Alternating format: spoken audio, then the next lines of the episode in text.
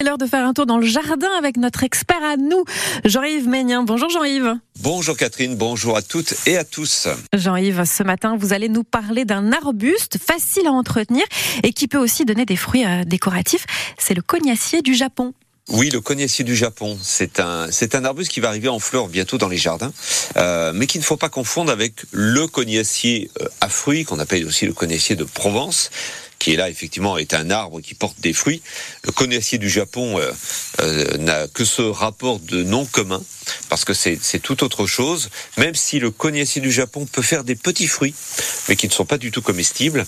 Dans l'intérêt de, ce, de cet arbuste qui est qui est présent dans les jardins depuis déjà très très longtemps, hein, qui est même tombé peut-être un petit peu en désuétude, alors qu'il apporte une floraison de printemps un des premiers d'ailleurs à fleurir au printemps avec le forsythia, qui est vraiment très spectaculaire, d'autant qu'on a des variétés rouges, oranges, blanches. Euh, c'est un arbuste qui ne prend pas des trop gros volumes, donc qui est, facilement intégrable dans un jardin de petite taille et qui peut même se cultiver en, pot. C'est un arbuste qui perd ses feuilles, il va euh, porter ses fleurs avant les feuilles, euh, comme je disais, de façon très spectaculaire peu exigeant d'arrosage. Donc c'est très intéressant avec la situation actuelle de nos jardins, évidemment, à planter en ce moment. Parfait, merci Jean-Yves Ménian, chef jardinier de l'abbaye de Val-Sainte à Simène-la-Rotonde et expert jardin sur France Bleu d'Omardèche. Un rendez-vous quotidien à retrouver sur francebleu.fr